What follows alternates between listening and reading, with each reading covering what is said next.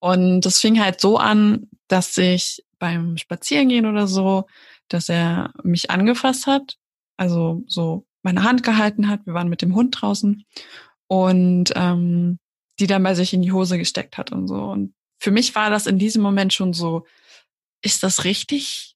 Gehört meine Hand dahin? Und man hat als Kind irgendwo schon, glaube ich, so einen Mechanismus drin, wo man merkt, was ist richtig oder falsch, aber man kann es nicht einordnen.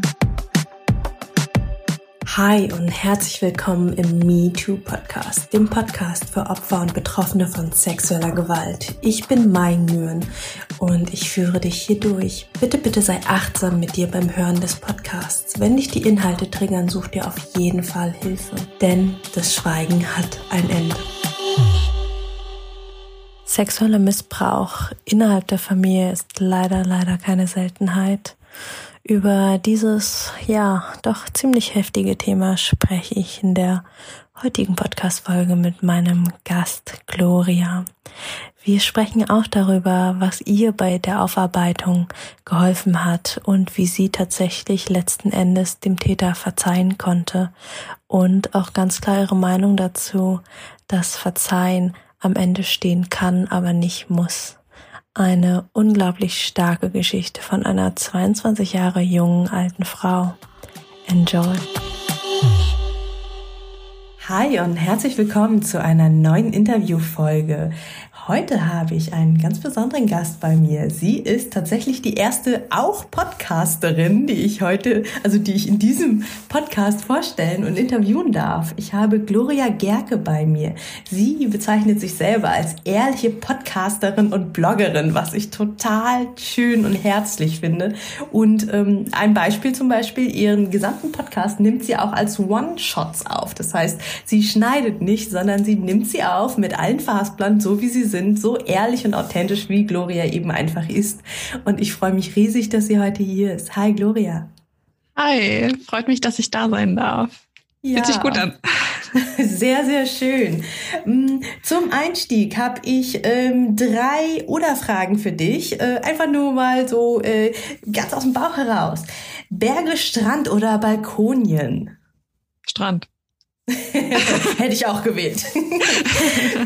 Ski, Snowboard oder Schneewandern? Ski. Hm.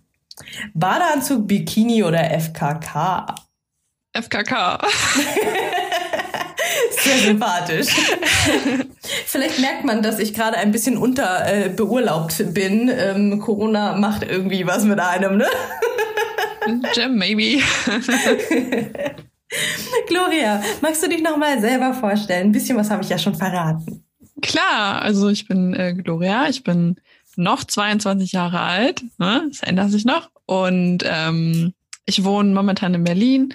Und was gibt es großartig über mich zu sagen? Du hast schon viel über mich gesagt, wo ich mich mit identifiziere. Also ich bin Podcasterin und Bloggerin, wobei mein Blog gerade ein bisschen still steht. Shame on me. Aber ähm, mein Podcast ist so meine Leidenschaft und ich rede halt viel über den Alltag und ähm, was mich halt ausmacht, ist, glaube ich, wirklich diese Ehrlichkeit, da ich wirklich viel Wert darauf lege, ähm, mein Leben ehrlich zu leben und deswegen hinterfrage ich auch viele Sachen, die die mich bedrücken. Also das heißt, wenn ich Probleme habe oder so, dann schiebe ich das nicht weg, sondern sag mir ehrlich so, Gloria, es wird ja nicht besser, wenn, wenn du es wegschiebst, sondern kümmere mich drum und so. Ähm, ja, wenn andere Leute sagen so, okay, was machst du, dann erwarten die meistens so, dass man sagt, okay, gut, das, was man arbeitet quasi. Ähm, so nebenberuflich kann man so sagen, um mein Geld zu verdienen, bin ich äh, Bewerbungscoach in einem Startup und helfe da Leuten und Babysitterin. Darauf bin ich ziemlich stolz. Mega schön. Ja, seit vier Jahren Babysitterin und ähm, pass auf eine Vierjährige jetzt auf und das so bin ich. Also was man noch sagen kann, also ich komme aus Österreich. Ich habe da auch 15 Jahre lang gewohnt. Also vielleicht hört man das dann ab und zu bei meiner Grammatik. Ich entschuldige mich jetzt schon dafür. Nicht. das merkt man halt ab und zu. So mein Freund sagt auch immer so, ja, das war jetzt grammatikalisch nicht richtig, ne? Und dann ich so, sorry. Und das, das finde ich ganz cool, was du gerade gesagt hast. Du beschäftigst dich halt super viel mit Dingen. Ne? Also ich meine, ähm, also das werdet ihr auch gleich im Interview hören. Ähm, ich, Gloria und ich haben schon ein Vorgespräch gehabt. Ich finde, mhm. äh, also für deine 22 Jahre bist du einfach unglaublich reflektiert. Also ähm, das habe ich einfach schon im Gespräch mit dir gemerkt, wie, wie unglaublich viel du schon über Dinge nachgedacht hast, reflektiert hast für dich, sie wieder adaptiert hast. Ja, also ein Beispiel einfach aus deinem Podcast. Äh, du isst zwar selber Fleisch, aber du hast halt ähm, ein, eine Podcast-Folge zu Veganismus gemacht. Einfach weil es dich interessiert, weil es gerade irgendwie überall da ist und äh, das hast du einfach mal hinterfragt und geschaut, äh, was ist das ja. eigentlich und funkt wie funktioniert das? Und das finde ich cool. Ja, also das war mir halt auch wichtig, ähm, weil ich selber halt viel ausprobiere und mir das wichtig ist, dass man nicht sagt, so kenne ich nicht, mache ich nicht. Weil ich halt einfach so durch meinen Papa viel geprägt wurde, der hat immer gesagt, probiert wird. Meistens ums Essen. So. Das ist halt hängen geblieben und so. Das, das lebe ich halt einfach noch und so. Und das ist jetzt so mein Vorteil, so dass ich mich davor schon viel damit beschäftigt habe, weil mein Freund ist Vegetarier. Und das ist halt ein bisschen Ups. schwierig ab und zu. so, und dann ähm, hört man halt auch viel so. Ähm, ich habe letztens mit Freunden drüber gesprochen, die haben äh, gesagt so, ja, du wirkst halt sehr vegan. die haben mich halt prompt für einen Veganer gehalten. Dann ist so, okay, why? Und das ist halt so, was man halt nach außen ausstrahlt, eben so ist krass und so, weil ich halt einfach nicht publik mache, so wie früher so, ja, ich bin Fleischesser, sondern ich esse es halt einfach. Also ich muss ja dann nicht drauf rumtrampeln, ich gucke halt, dass es vernünftig ist und ähm, jetzt nicht übertrieben Massenkonsum oder so. Genau. Mhm. Also deswegen war mir das halt einfach wichtig und es macht ja auch Spaß, so Sachen auszuprobieren. Ja, genau. sehr, sehr cool. Und über deinen Podcast, beziehungsweise nein, es waren mehrere Ecken, über deinen Podcast, wo du auch unter anderem eine Folge darüber gedreht hast, dass du sexuell missbraucht worden bist, mhm. ähm, habe ich von wem anders wiederum, die Katrin Weidner, die ähm, Coach für offene Beziehungen ist, die ich auch hier im Podcast im Interview habe, habe ich von dir erfahren und habe mich einfach mal mit dir kurz geschlossen, weil ich ja ähm, ja so eine kleine Mission habe mit diesem, nein, eigentlich ist eine große Mission, eine riesige. eine verdammt, verdammt große Mission. Also da mhm. hast du dir einen riesigen Schuh angezogen. ja, I take Gut it. ab. Danke. Mm, ja, ich habe mir die Mission gesetzt mit diesem Podcast, ähm, Opfern, Betroffene, Überlebende, egal wie auch immer sie sich nennen mögen, ähm, eine Stimme zu geben, um eben einerseits sie ihre Geschichte erzählen zu lassen und aber was noch viel heilsamer ist und was viel weiter über die eigene Person mit ihrer eigenen Geschichte hinausgeht, für alle anderen, die zuhören die noch nicht so weit sind, darüber zu sprechen, die vielleicht noch nicht mal so weit sind, es sich einzugestehen, ähm, vielleicht noch nicht in Psychotherapie sind oder irgendwas, ähm, denen einfach das Gefühl zu geben, boah, krass, äh, ich bin nicht alleine mit diesen Gedankengefühlen, sondern das ist, das ist was Systemisches. Das, so geht's allen oder vielen Opfern. Das sind Gedanken, die haben ganz, ganz viele. Und ähm, ich bin nicht falsch, ähm, sondern es ist genau richtig so, wie ich jetzt gerade bin. Und ähm, ich darf dran arbeiten, ich darf ähm, da mitarbeiten und vielleicht auch irgendwann ähm, strahlen, irgendwann äh, ehrliche Blog Posts und Podcasts äh, in die Welt hinausrufen, wie zum Beispiel die Gloria. Und ja. ja, da bin ich voll, voll froh und dankbar, dass du so spontan Bock hattest auf ein Interview. Klar, auf jeden Fall. Ich bin da immer, also wenn es um das Thema geht, bin ich immer da. Also das sage ich auch Freunden von mir und so, wenn die, also einfach jemanden kennen oder so. Ich habe Freunde, die ähm, dann einfach sagen so, hey, ich kenne jemanden, der, der hat das auch erlebt und schreibe ihr einfach mal. Also wie gesagt, ich hätte mir früher halt einfach jemanden gewünscht, der das halt einfach so offen rumgetragen hat wie ich und so, weil es fällt mhm. einem schon irgendwo schwer, am Anfang das sich selber zu glauben. Total. Also so, so war es bei mir halt einfach und so. Und das ist halt anfangs, das ist so, ja, ach komm. Und das war halt, glaube ich, genau zu der Zeit, wo diese ganze MeToo-Sache war. Und ich dachte so, ach ja, jetzt will ich vielleicht auch noch ein Stück vom Kuchen, der nicht so toll ist, aber take it oder so. Und mhm. dann glaubt man sich das vielleicht selber nicht, weil man Angst hat, dass man sich das nur einbildet oder so. Und das ist halt so wichtig, dass man da schon auf sein Gefühl vertraut und sagt, okay, gut, ähm, das ist jetzt keine Einbildung oder das Ego, das jetzt sagt, okay, gut, das ist jetzt so gewesen, sondern einfach wirklich Fakt. Ja. Und äh, deswegen finde ich das auch so wichtig und deswegen finde ich das auch so schön, dass du einen Podcast drüber gemacht hast. Danke. Freue mich voll.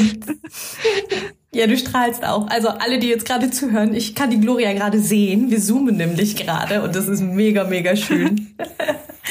Mm, ich finde auch mega spannend. Also ich habe es jetzt von super vielen Frauen gehört, dass es, ähm, dass es bei ihnen wirklich während der MeToo-Bewegung auch begonnen hat, wie bei mir auch. Und deswegen habe ich den Podcast ja auch so benannt, weil tatsächlich diese, dieser Begriff, ja, also wirklich dieses Ich auch, mir ist das auch passiert, das war für mich so, so kraftvoll. Also ich, ich nenne es immer meinen ersten MeToo-Moment, ja, als ich das allererste Mal in meinem Leben eine Frau getroffen habe, die gesagt hat, ja, du, mir ist das auch passiert boah, da, da hat sich, haben sich Berge, Steine, irgendwie sonst was von meinem Rücken gelöst und sind runtergefallen, weil ich endlich nicht mehr alleine war. Ich war endlich nicht mehr dieses, dieses Unicorn, dieses Einhorn, was irgendwie sich, äh, irgendwie das Gefühl hatte, irgendwie ganz, ganz alleine und einsam auf dieser Welt zu sein. Ja. Und ja, also deswegen. Ich dieses Gefühl. Hm. Also so, weil dieses, es, es macht einem das leichter und so. Und ähm, aufgekommen ist es mir bei mir in dieser Phase. Beschäftigt habe ich mich aber aktiv erst über ein halbes Jahr oder länger danach erst mit. Mhm. Und das war mehr so Zufall. Ich hatte ein Coaching bei einer Sexualcoach, also bei einem Sexualcoach äh, gewonnen quasi. Ich hatte noch nie was gewonnen. Und ich dachte mir so, das ist wie Faust aufs Auge, also jetzt muss es halt einfach raus, ne? Und dann bin ich mhm. hingegangen, habe darüber mit dir gesprochen und das war so mein erster Schritt in die richtige Richtung quasi. Also mhm. Also nicht, dass die andere Richtung falsch ist, aber halt einfach so in die richtige Richtung für mich. Mhm. Genau. In Richtung Heilung. Ja. Mhm. Magst du uns einfach nur mal, bevor ich jetzt irgendwelche Suggestivfragen stelle und dich irgendwo hinlenke, einfach mal ganz frei erzählen, wie wie kam es für dich dazu? Also wie wie also einerseits äh, erzähl so viel wie du magst, wie es sich für dich stimmig anfühlt über das mhm. überhaupt was passiert ist und andererseits wie du dann eben zur Aufarbeitung gekommen bist und ich grätsch einfach immer mal zwischendrin rein. Geh klar, machen wir. also ähm um, um zu der Geschichte selbst zu kommen, das ist in der, innerhalb der Familie passiert. Mhm. Ähm, und wenn man halt in der Familie ist, dann vertraut man Menschen, sei es jetzt äh, Onkel, Tante, Opa, Oma, was auch immer. Oder Vater, Mutter, je nachdem. Ähm, man hat halt ein Urvertrauen zu der Familie und, und fühlt sich halt sicher. Und so ging es mir damals auch. Und ich war damals ähm, acht und ich war frühpubertär. Also ich war mit acht frühpubertär, ich hatte mit acht meine erste Periode, habe angefangen, wow. diese, in diese äh, Pubertät halt reinzustarten. Also, also ich war ein Riese, ich war ein Lauch, aber ich war ein Riese. Ich war halt schon sehr, ich war quasi einfach nur ein großes Kind, ne? Und das fing halt so an, dass ich ähm, beim Spazierengehen oder so, dass er mich angefasst hat also so meine Hand gehalten hat. Wir waren mit dem Hund draußen und ähm, die dann bei sich in die Hose gesteckt hat und so. Und für mich war das in diesem Moment schon so, ist das richtig? Gehört meine Hand dahin? Und man hat als Kind irgendwo schon, glaube ich, so einen Mechanismus drin, wo man merkt, was ist richtig oder falsch, aber man kann es nicht einordnen. Hm. Halt, und das ist halt immer wieder passiert. Ich muss sagen, das war halt immer in den Sommerferien, dass ich äh, dort zu Besuch war äh, über mehrere Wochen hinweg und ähm, dann war das halt so über mehrere Wochen hinweg. Wir waren immer mit dem Hund draußen und jedes Mal landete quasi meine Hand bei ihm in der Hose und das war halt so richtig unangenehm. Mhm. Und ähm, dann aber auch zum Beispiel, die hatten einen Swimmingpool und ich war dann halt immer schwimmen und äh, wenn die Person halt auch drinne war, war das halt immer so, hat er mich immer so an sich rangezogen und man hat halt immer gemerkt, so dass sich das durch die Badehose halt abdrückt und dann hat er immer so mein Po an sich rangezogen, aber halt auch einfach so von vorne quasi und das war halt einfach so, man hat halt Dinge gespürt, die man nicht spüren möchte als Kind. Mhm. Und das Ding ist halt einfach so, ich, ich weiß nicht mehr genau so, was noch alles passiert ist. Also es sind so Sachen, an die ich mich bewusst erinnere, und das sind auch Dinge, wo ich sage, okay, gut, das ist das erste Mal, dass ich darüber, also dass ich sie ausspreche quasi, was passiert ist und so. Ähm, einfach weil ich halt äh, angegriffen, also angegriffen hört sich immer an, als würde er mich attackieren. Also so, er hat mich angefasst an Stellen, wo ein erwachsener Mensch ein Kind nicht anfassen sollte. Mhm. Und das war mir auch unangenehm und ich habe das halt immer versucht wegzuschieben Und bewusst und wirklich aktiv aus dem Weg bin ich den Mensch gegangen mit zwölf. Mhm. Vier Jahre danach und ähm, wo ich dann langsam realisiert habe, okay, gut, das ist nicht richtig, was passiert ist und so. Ähm, ich, ich, wie gesagt, ich kann mich an vieles wahrscheinlich nicht mehr erinnern, weil ich es bewusst verdrängt habe irgendwann, weil ich ihm aus dem Weg gegangen bin. Ähm, weiß aber halt von jemandem anderen, dass es zu mehr hätte kommen können, also dass er zu mehr in der Lage war. Deswegen will ich nicht sagen, okay, gut, ist es nur das passiert oder so. Es ist halt einfach unangenehm daran zu denken, dass ein erwachsener Mensch sowas tut innerhalb der Familie. Und ähm, das war halt dann auch irgendwie so jahrelang so, dass ich mir denke, so, okay, gut, das ist jetzt nicht so wichtig gewesen. Das war bestimmt nicht so gemein.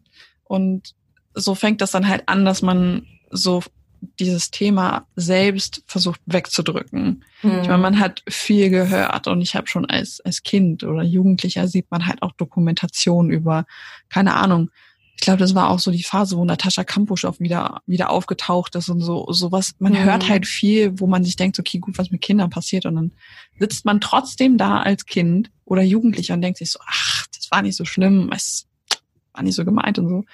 Aber man merkt erst im Nachhinein, ich habe erst so mit meinem ersten Freund äh, gemerkt, so, dass ich doch damit Probleme habe, wenn mich ein Mann anfasst.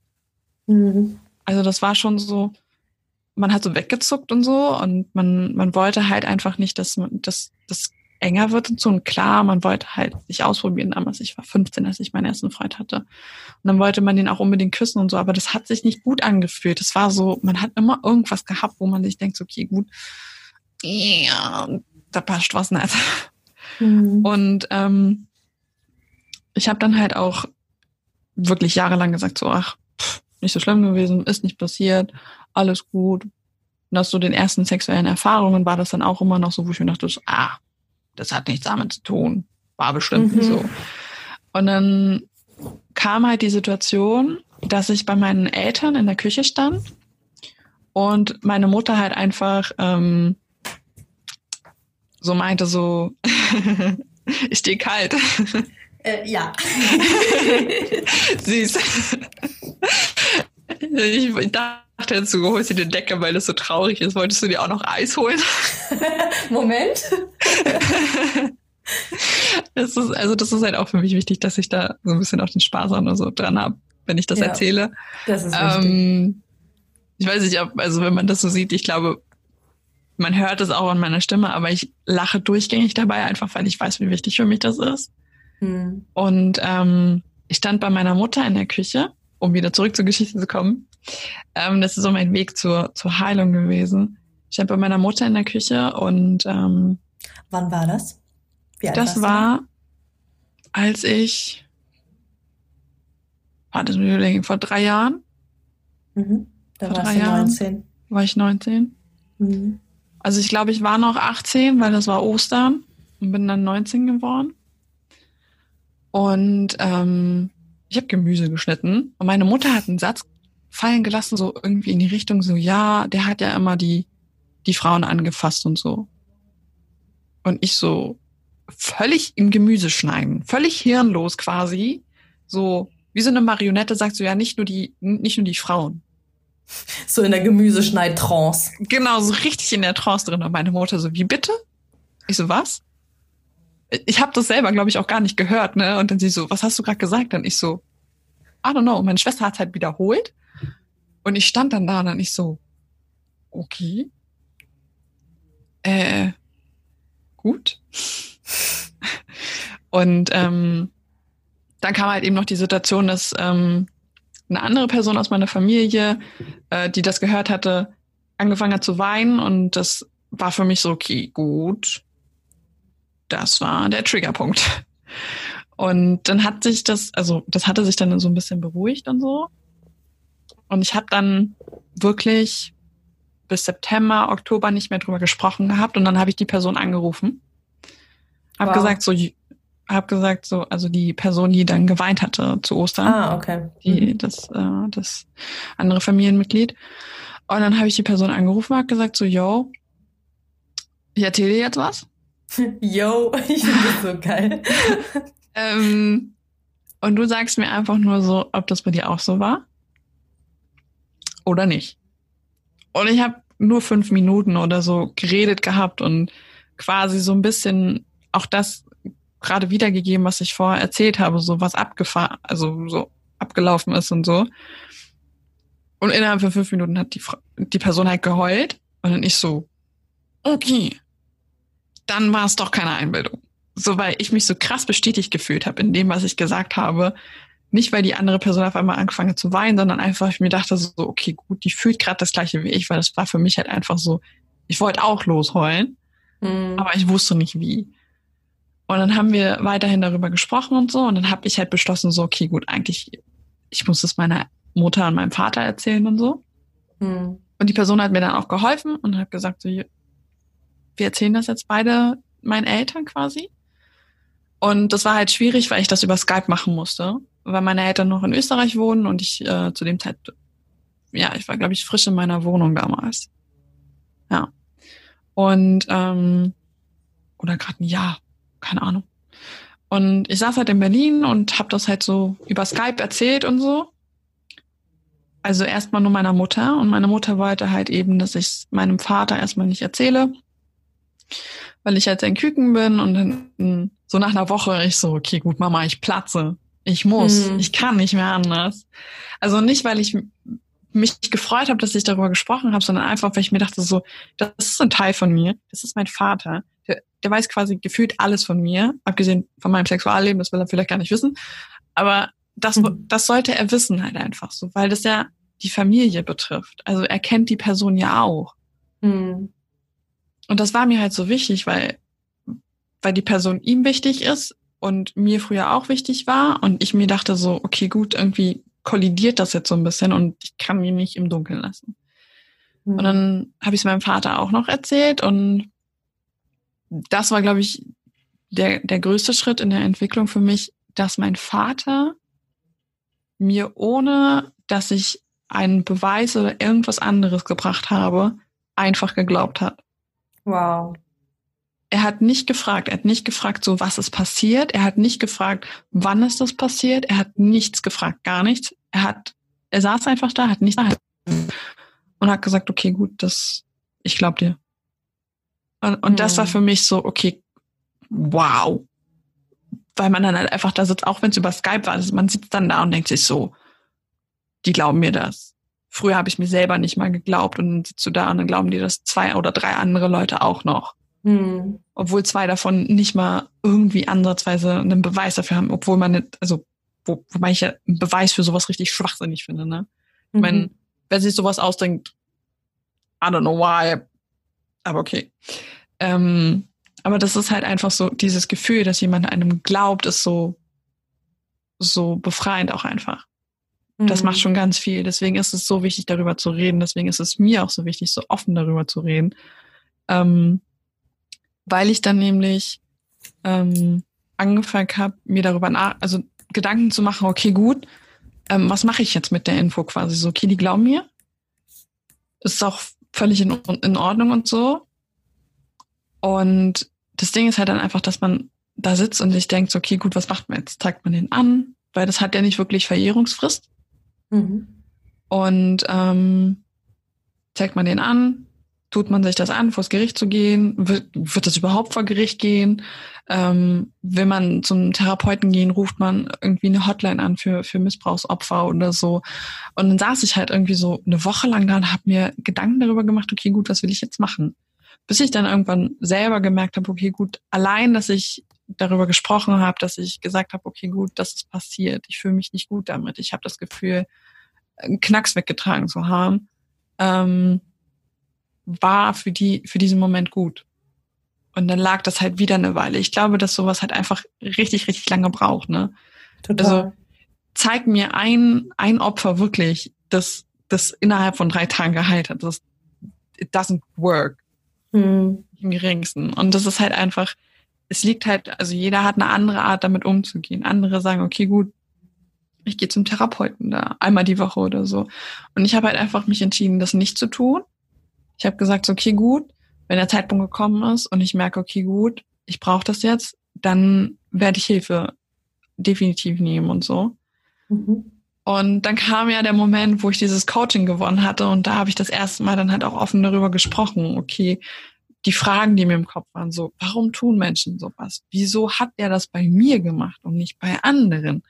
Gab es vielleicht noch andere Opfer?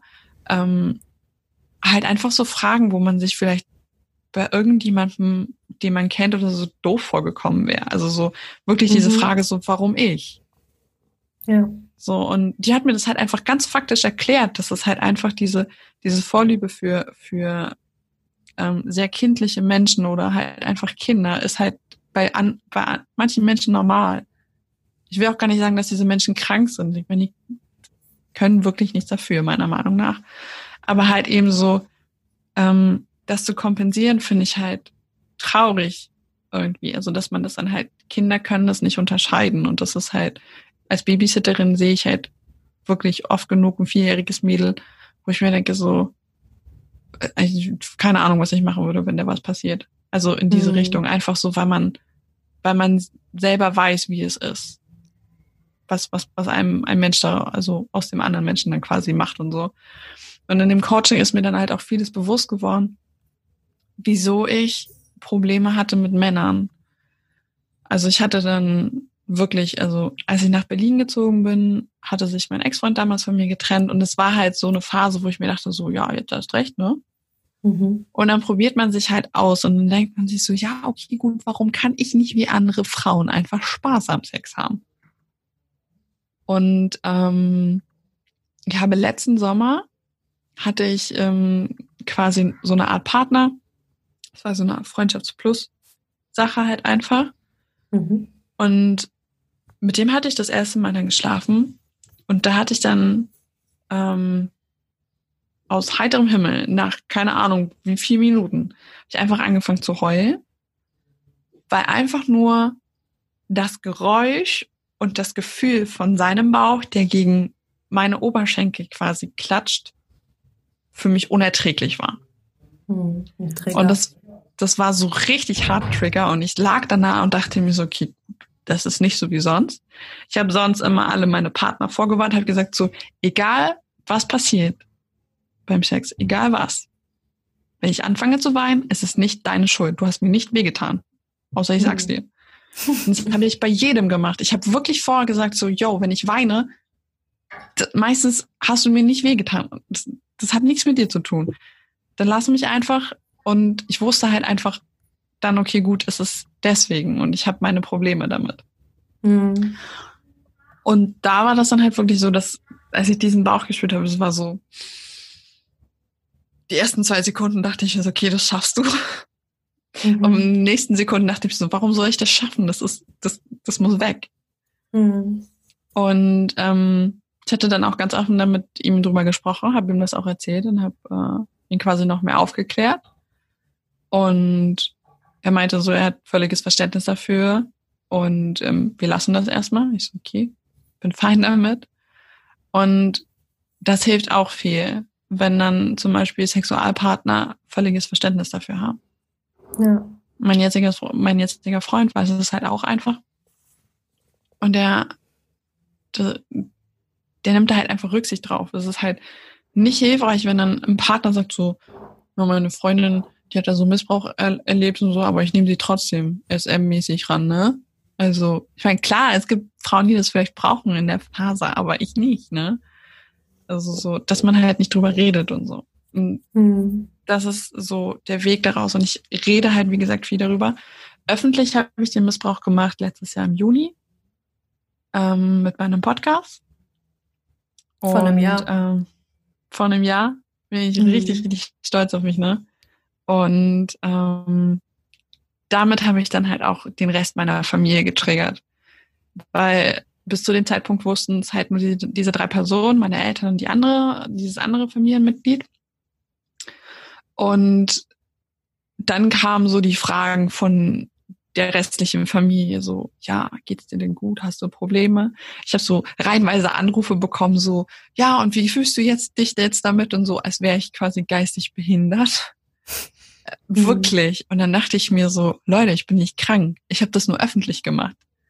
Mhm. Und ähm, ich habe aber auch viele Nachrichten von Freunden bekommen, die gesagt haben, die sind stolz auf mich, dass ich das gemacht habe.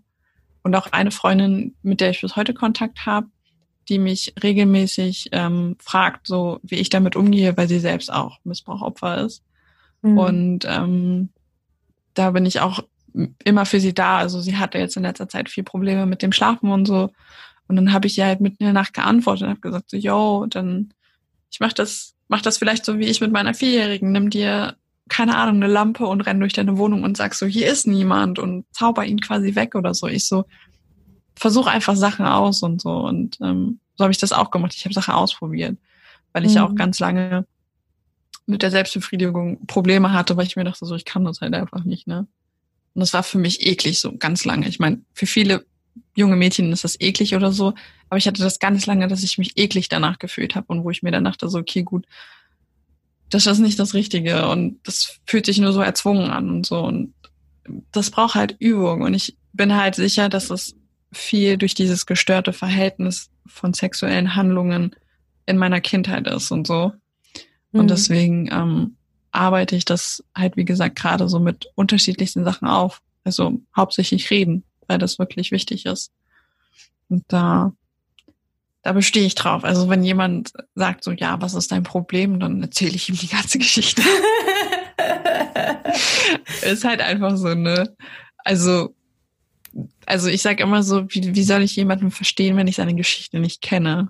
Mhm. Ich, ich kann ja nicht beurteilen, so, ja, der ist weiß ich nicht, völlig bescheuert, weil er halt einfach komisch geredet hat. Ja, vielleicht redet der komisch, weil er ein Problem mit sich selber hat oder so. Das mhm. weiß ich ja nicht. Und deswegen versuche ich dann halt immer so alles auf den Tisch zu packen, damit die Leute halt einfach nicht denken, so, okay, gut, die ist halt einfach nur Banane in der Birne, ne? Vielleicht auch ein bisschen, aber das ist okay. Ja, also meine Mama hat auch immer gesagt, lieber verrückt als einer von den anderen, habe ich gesagt, nehme ich. sehr, sehr schön, ja. Mm, gerade einfach noch eine Anmerkung für die, die zuhören. Ähm, vielleicht ist es euch schon aufgefallen, Gloria nennt die Person ähm, nicht äh, in, im Familienzusammenhang, also wer es jetzt genau war. Und äh, da haben wir ja auch im Vorhinein ganz klar darüber gesprochen, dass dir das mhm. super wichtig ist, ähm, weil es einfach eben dadurch, dass es in der Familie ist, ist es einfach nochmal was anderes, weil dadurch ja auch andere mit in Anführungsstrichen betroffen sind und die Person klar. kennen. Und ähm, das finde ich auch nochmal sehr, sehr spannend spannend, ähm, dass es ähm, tatsächlich häufig so ist, ähm, dass sobald es innerhalb der Familie ist, dass entweder gar nicht drüber gesprochen wird oder zumindest bei euch drüber gesprochen wird und zwar sogar sehr offen dank dir, mhm. aber äh, immer noch ähm, ja der Schutz des Familiensystems immer noch ähm, oder des Aufrechtserhaltens des Familiensystems eher ja. ähm, auch wichtig ist. Ja, also ähm, das, das hat einfach den Grund, dass ich gesagt habe, okay, gut, ich werde diese Person nicht nicht mein Leben lang hassen. Mhm. Ich habe sie eine Weile lang gehasst und äh, Leute, die mich halt wirklich kennen, wissen so, okay, gut, wenn ich jemanden hasse, dann hat der wirklich gut Deutsch ausgeschissen. ähm, aber ich habe halt, wie gesagt, vor, das war auch noch ein wichtiger Schritt, siehst du, den habe ich fast vergessen. Dabei ist er fast am wichtigsten. Ähm, vor zwei Jahren zu Weihnachten, 2018 Weihnachten, saß ich, also so Adventszeit, ich saß im Büro und dachte mir so, okay, gut, ich habe gerade was von Laura Marlina Seiler angehört in Bezug Vergebung und dachte ich mir so, hm, okay, gut. Eigentlich wäre das keine schlechte Idee, ne? Und dann sitzt man da halt im Büro und denkt darüber nach, so, okay, gut, will man dem vergeben, will man den halt sein Leben lang mit sich rumschleifen und so. Mhm. Und dann mhm. saß ich da und mir so, nee, will ich nicht. Ich will den nicht mein Leben lang mit mir rumschleifen. Ich möchte diese Person nicht in meinem Leben haben. E hm. Egal, wo sie gerade ist. So. Und ich hatte schon ein Jahr lang keinen Kontakt mehr zu den Familienmitgliedern von der Person und zu der Person selbst auch nicht.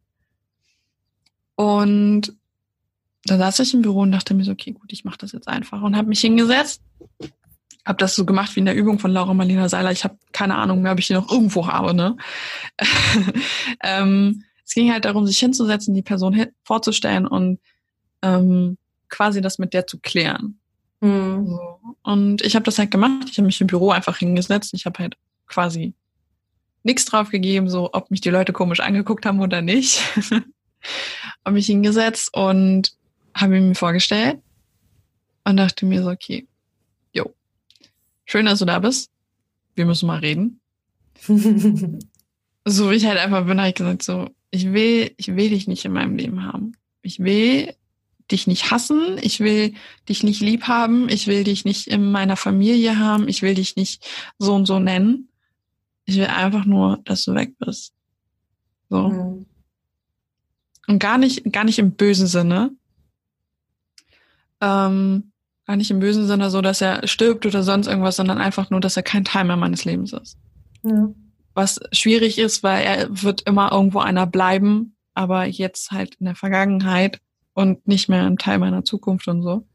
Ich mir dann hingesetzt habe und gesagt, das, was du gemacht hast, war wirklich, wirklich, wirklich scheiße. Und ich werde es auch nicht gut heißen und ich werde auch nicht sagen, okay, gut, schwamm drüber oder so. Hm.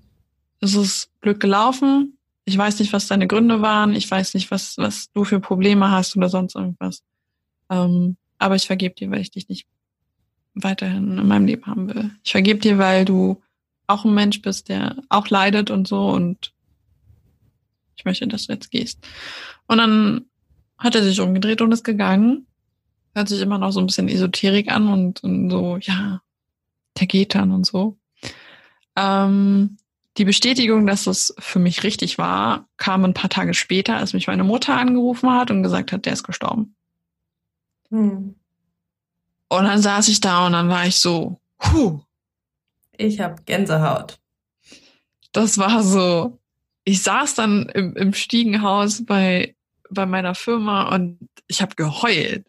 Mhm. Nicht, weil ich mir dachte so, oh mein Gott, der ist jetzt gestorben und, ne, sondern einfach, weil ich mir dachte so, das war so richtig, dass ich gesagt habe, okay, gut, ich will ihn halt einfach nicht da haben und so. Und es hat mhm. sich mehr für mich auch als Erlösung angefühlt als irgendwas anderes. Ja. Und das war halt einfach so, ich habe ich hab jetzt auch wieder Gänsehaut so. Mhm. Haben wir gerade beide. Ja, und das ist halt einfach dieses Gefühl, dass man dann halt einfach so merkt, okay, gut, ich habe das nicht getan, einfach nur um es zu sagen, sondern dass es auch wirklich gestimmt hat. Ja.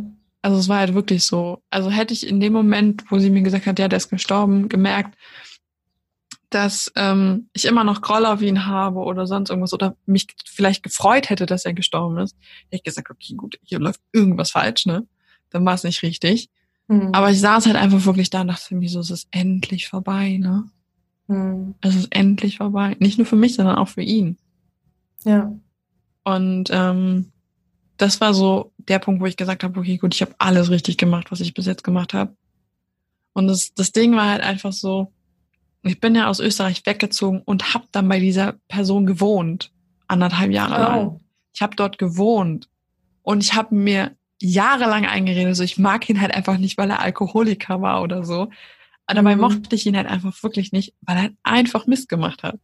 Mhm. Und es war für mich so, okay, gut, es ergibt alles Sinn. Warum bin ich nach Berlin gekommen? Warum musste ich dann ausziehen? Warum kam das genau danach? Warum habe ich dann und dann ihm vergeben und so? Und das war so danach macht das alles Sinn.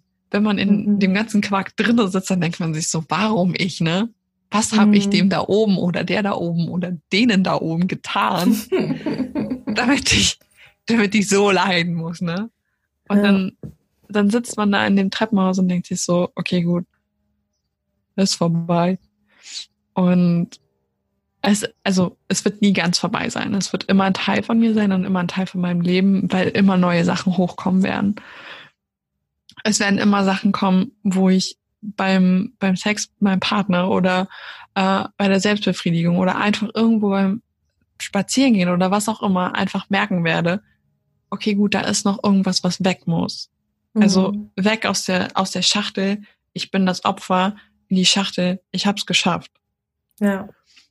Und das ist, das wird halt so teilweise passieren. Und so ein Meilenstein für mich war halt auch einfach, dass ich die, dieses andere Familienmitglied, das auch betroffen war, ähm, auch zu dem Coach geschickt habe, wo ich damals war und die halt rauskam und sich gedacht hat, so, okay, gut, sie, sie weiß jetzt, wie sie ihre Gefühle ordnen muss und so.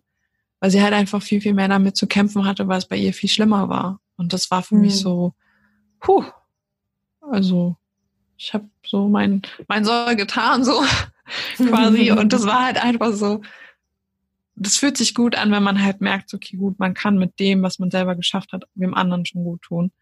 Und auch wenn es halt nur so eine Kleinigkeit ist, ne? Ja. Und da, äh, da bin ich echt stolz drauf. Also ich werde mein Leben lang, glaube ich, dran arbeiten. Ja. Und das ist nicht falsch dran. Also. Das ist voll okay. So, traurig es ist, ich kann jedem, jedem Opfer halt einfach die Illusion nehmen. Es wird nie vorbei sein. Es wird nur vorbei sein, ähm, das Gefühl, ähm, das Opfer zu sein. Ja. Es wird nicht auf ewig schlimm sein, es wird nicht auf ewig genau. Ohnmacht sein. Genau. Kannst du dir Macht zurückholen. Genau, und das ist halt das Wichtige, dass wir das verstehen, dass wir sagen, okay, gut, ich werde nicht mein Leben lang das Opfer bleiben, sondern darf entscheiden, wie ich mich fühle damit. Und ich fühle mich gut damit, wenn ich drüber rede. Einfach weil ich weiß, was das bei anderen auch bewirkt. Hm.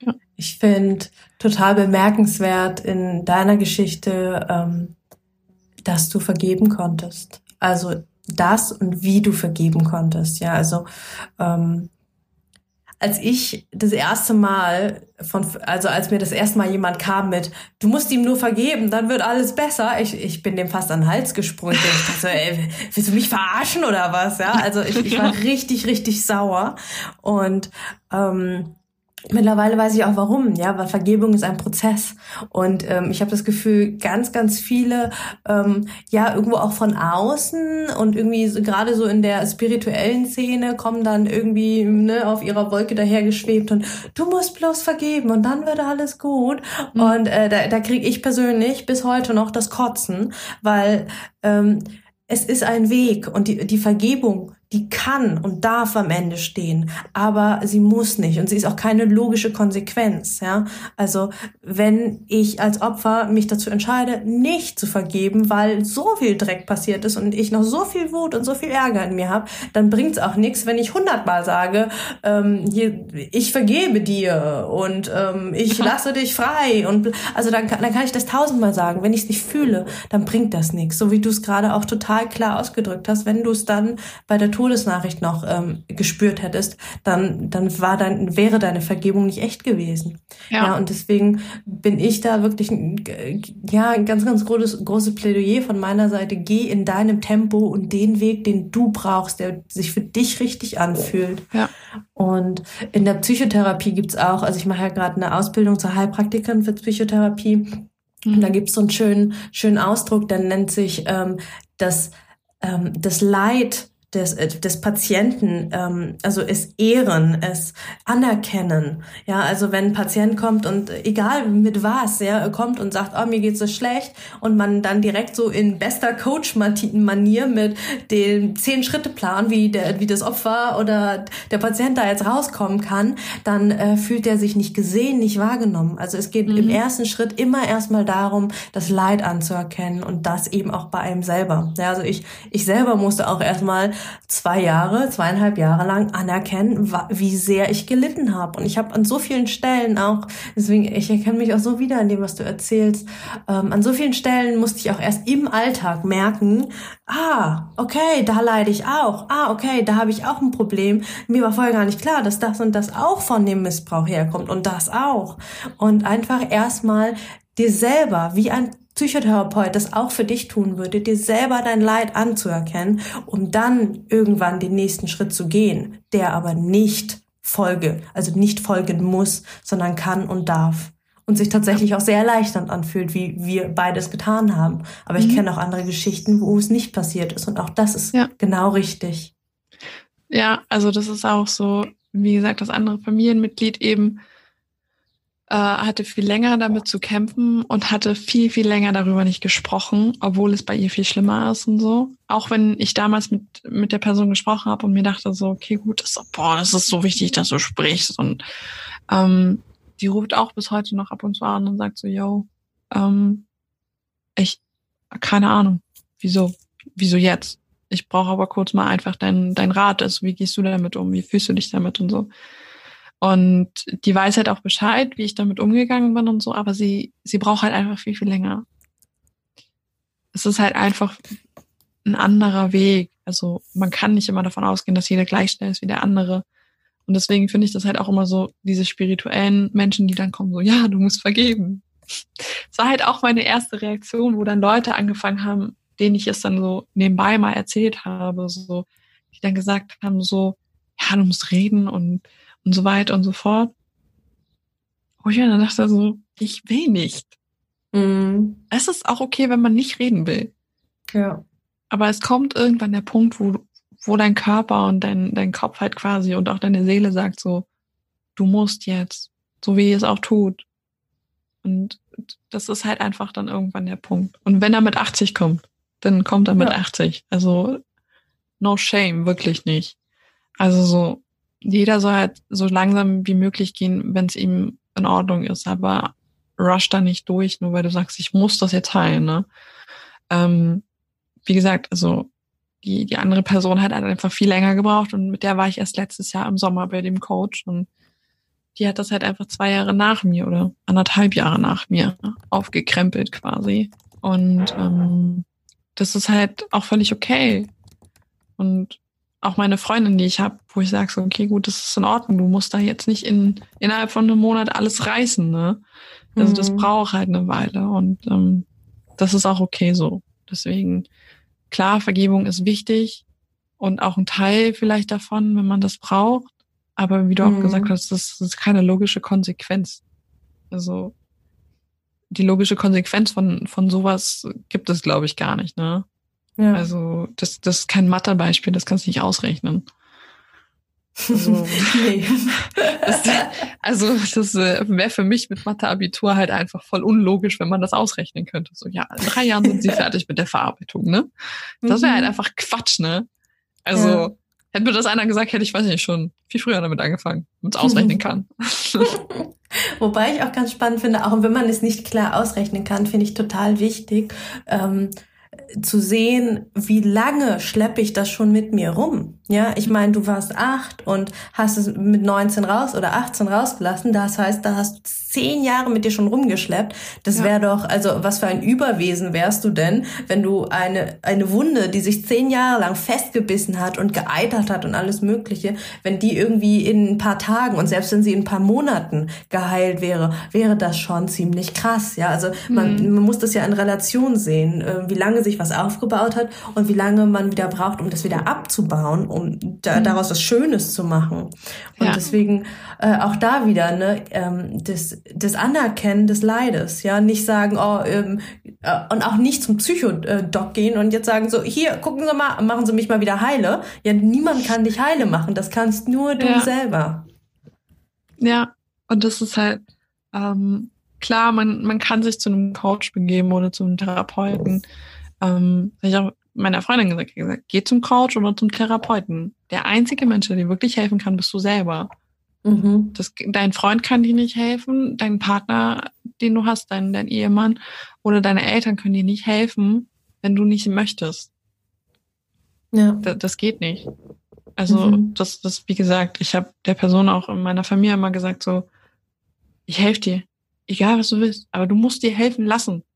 Oder es wollen ja. zumindestens an, anders kann ich dir nicht helfen. Und das ist, das ist das Wichtige daran. Und äh, daran halte ich auch immer fest. Also man muss schon selber wollen. Mhm. Wenn du gerne an deinem Selbstmitleid badest, dann bade so lange. Ich helfe dir, wenn du wieder fertig bist mit Baden. Ja. Und genau. das okay, also ich muss ja nicht mitbaden. Ich bade so gerne alleine, ne? Und dieses Selberwollen finde ich auch so wichtig, gerade auch mit der, mit der Methode, die, die du erzählt hast zum Vergeben, ja, also, dass du dir da, da die Person vorgestellt hast vor dir. Mhm. Ähm, dass du, also du hast es gerade ähm, in Anführungsstrichen als ähm, klingt irgendwie esoterisch bezeichnet ja. und äh, dass du trotzdem, also du bist ja eher eine down-to-earth Person, sage ich mal, ja, du bist zwar spirituell und glaubst, aber du du bist schon sehr sehr mit beiden Füßen auf dem Boden und dass du trotzdem dich auf so eine Methode eingelassen hast, ähm, zeugt ja davon, dass es dir wichtig war, voranzukommen und mhm. dass du da die Fähigkeit und die Kraft hattest und ähm, ja auch den den Willen Willen. Und das finde ich super, super cool. Und auch da gerade nochmal ähm, einen kleinen ähm, Wissensbittenbyte äh, reingeschmissen. Tatsächlich ist das gar nicht so esoterisch, wie man äh, glauben meint, denn äh, das ist aus der systemischen Therapie.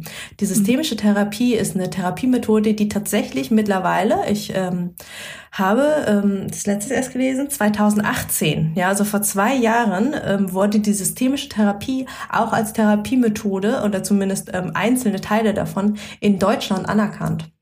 Also systemische Therapie, es ist ähm, es ist eine gleichwertige Therapie wie das, was wir sonst kennen als Gesprächstherapie, Freudsche Psychoanalyse, Tiefenpsychotherapie. Also da gibt's ja, äh, also genau genommen gibt's in Deutschland nur drei anerkannte Therapiemethoden, aber ähm, es, es gibt viele ähm, Möglichkeiten, wie man noch drumherum noch mit anderen Methoden ja. arbeiten kann. Und die systemische gehört dazu. Und da kann man sich ähm, so die Theorie der systemischen Therapie, ich habe es früher nicht geglaubt, ich habe früher echt gedacht, da also da bilde ich, da bilde ich mir jetzt ein, dass da jemand vor mir steht und dem, dem erzähle ich was, wie soll das funktionieren? Ja, also ich war früher sehr, sehr, sehr äh, skeptisch, was so Sachen anging.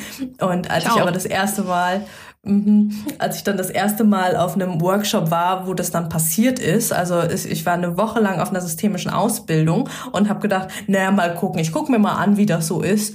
Und dann passieren da die verrücktesten Sachen. Ja, also das ähm, eine Light-Version, die du jetzt gemacht hast, ist ja, ich sitze einfach alleine da und spreche mit der Person. Und dann gibt's aber eben auch systemische Aufstellungen, ja, wo auch Familientherapie und so herkommt, mhm. ähm, dass dann da Menschen aufgestellt werden für deine Person, die mit dir in Beziehung stehen. Ja, dann steht da auf einmal jemand für meine Oma, jemand für meinen Papa, jemand für meinen Opa etc. Und die Leute wissen je nach Aufstellungsart nicht mal, wen sie darstellen und haben dann aber trotzdem Erlebnisse. Also die die erzählen dann einfach und interagieren miteinander und dann stehst du daneben und denkst so, das hätte jetzt eins zu eins von meinem Papa kommen können. Wie, wie woher kann der das wissen? Ja, oder ähm, ich habe mal ein Erleben gehabt, da stand dann einer und äh, meinte, boah, mein ganzes, mein ganzes rechtes Bein wird taub. Und dann kam halt am Ende raus, ja, der Opa hat sein rechtes Bein im Krieg verloren. Und dann sitzt du da nicht so, äh, was? This is just not possible. Ja, und How dann, could that work? Genau, ja, aber es wirkt. Und ähm, meine beste Freundin, die übrigens auch Mai heißt, falls du es gerade hörst, hallo, ähm, die hat einen ganz, ganz tollen Spruch, die sagt immer, if it works, it's not stupid. Ja, ja und, aber it's true. Mhm. Und da einfach, ja, das ist so gut. und da einfach denkt an die Glory und denkt an meine beste Freundin. Ja, probiert aus, was für euch mhm. funktioniert. Probiert, probiert, probiert. Und egal wie dämlich ihr euch dabei vielleicht im ersten Moment fühlen mögt, ähm, ja. das kann, äh, das kann die Heilung sein, weil ähm, alles, was du bisher getan hast, führt dich ja zu der Person, die du heute bist.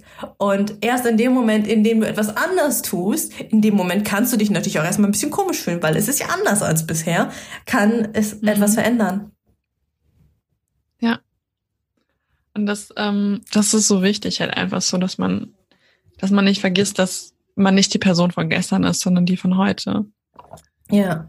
Also, weil, wie gesagt, also ich hätte vor zwei Jahren hätte ich mir wahrscheinlich dieses Interview wahrscheinlich mit mir selber angehört und mir gesagt so, ja, klar, als ob. Glaubst du dir doch selber nicht, ne? Und ähm, weiß ich nicht. Wenn ich mir das vielleicht in fünf Jahren anhöre, denke ich mir so, okay, wow, I'm proud of you. Mhm. Also man kann nicht wissen, was morgen passiert und so. Und deswegen bin ich auch so krass dafür so, okay, gut, jetzt, wann, wann sonst, ne?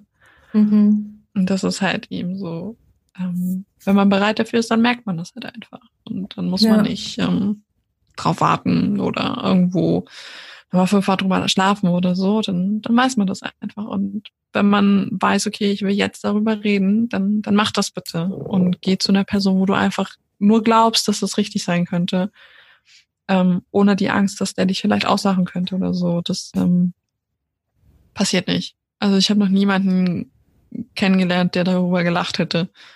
Mhm. Und wenn, wäre ich aber auch ganz schnell wieder umgedreht und hätte gesagt, so, jo. Freundschaft beendet, hau rein. Mhm. Also niemand von meinen Freunden ähm, hat gelacht oder mich für komisch erklärt oder sonst was. Die hatten alle Verständnis dafür, ähm, fragen auch regelmäßig nach, ob ich irgendwelche neuen Fortschritte oder so habe oder so. Mhm. Oder sind halt einfach auch begeistert, wenn ich ihnen zum Beispiel erzähle, yo, ich habe jetzt einen Freund. Ne? Also, mhm. weil die halt einfach wissen, wie schwer ich mir damit getan habe. Auch einfach diese Bindung wieder einzugehen zu, zu, einem, zu dem anderen Geschlecht. Ich meine, klar spielt auch die, die Trennung mit meinem Ex-Freund äh, mit rein und so, aber es war halt für mich schon immer schwer, ähm, das, das im echten Leben zu machen. Also ich bin immer Kumpel gewesen mit, mit Männern und so, aber nie auf romantische Art und Weise. Mhm. Weil ich das immer so ein bisschen weggeschoben habe und gesagt so, nee, dann du bist ein Kumpel. also es ist halt einfach so. Ja. Aber bisschen, man hat halt irgendwo seine, seine Macken mit sowas. Ja. Und das ist auch okay, wenn man da seine Macken hat und so. Ich habe bis heute habe ich Macken, wo ich mir dann denke so, okay, das kommt definitiv davon, aber es ist okay. Und halt einfach so, also ich überlege gerade so, was so eine Macke davon also ist, damit ihr euch das irgendwie so ein bisschen vorstellen könnt. Ähm, vielleicht fällt mir noch was ein. Ja. Es gibt auf jeden Fall so ein paar, wo ich mir denke, so, okay, gut, das ist eigentlich voll weird, aber okay. Deswegen. es ist okay, eine Macke zu haben, ne? Und es ist auch Voll. okay, wenn man, wenn man einen Knacks in der Birne hat, ne? Also auch wie, wie meine Familie halt so getan hat, als wäre ich geistig behindert oder so, dann denke ich mir so, ja, oder wäre ich halt geistig behindert. Also lieber so als traurig, ne? Hm. Also Leute mit Behinderung haben ja jetzt auch nicht irgendwie eine Einschränkung. Also es ist meistens die glücklicheren Menschen als die normalen Menschen unter Anführungszeichen, ne? Ja. Dann denke ich mir so, Lieber ein Knacks in der Birne. Also. ja, bin ich auch dafür. So, das war's mit dem ersten Teil des Interviews mit Gloria. Ich hoffe, ja, du hast auch mit ihr mit geweint, mit gelacht, ähm, einfach alles einmal mit. Ich finde, die Gloria ist so, so, so ein, ja, strahlender, cooler, toller, toller Mensch. Ich habe sehr, sehr viel von ihr gelernt. Und ja, wenn du erfahren möchtest, wie es weitergeht, es gibt nämlich noch einen zweiten Teil, mm, in dem wir darüber sprechen, wie ihre Familie, also der Rest ihrer Familie darauf reagiert hat, ähm, dass sie missbraucht worden ist von einem Familien, Mitglied und ja, wie sich dann auch tatsächlich von der Familienseite abgewandt hat, wie ihr Körper reagiert hat. Ähm, ja, und noch einige andere spannende Infos. Dann freu dich auf die nächste Podcast-Folge, die kommt übermorgen am Mittwoch raus. Und wenn du meine Arbeit unterstützen magst, wenn dir der Podcast, mein Blog und ja, einfach der ganze MeToo-Spirit gefallen und du mich unterstützen magst, dann freue ich mich, wenn du einfach auf meiner Webseite vorbeischaust. Da habe ich einen eigenen Reiter, der heißt UnterstützerInnen werden. und da erfährst du alles darüber, wie du mit nur sechs Euro im Monat oder auch gerne mehr mir helfen kannst, meine Fixkosten für den Blog und für den Podcast zu decken oder du kannst mir auch einmalig einmal was über PayPal schicken. Also alles, alles hilft, dass ich die Infos auf dem Blog und auf dem Podcast weiterhin kostenlos zur Verfügung stellen kann und nicht hinter irgendwelchen Paywalls verstecken muss, um ja irgendwie die Kosten decken zu können. Also mit nur sechs Euro im Monat kannst du helfen, dass ja dieses Angebot weiterhin ganz, ganz kostenlos für alle zur Verfügung steht. Ich freue mich und wir hören uns übermorgen. Bis dahin, deine Mai. Ciao.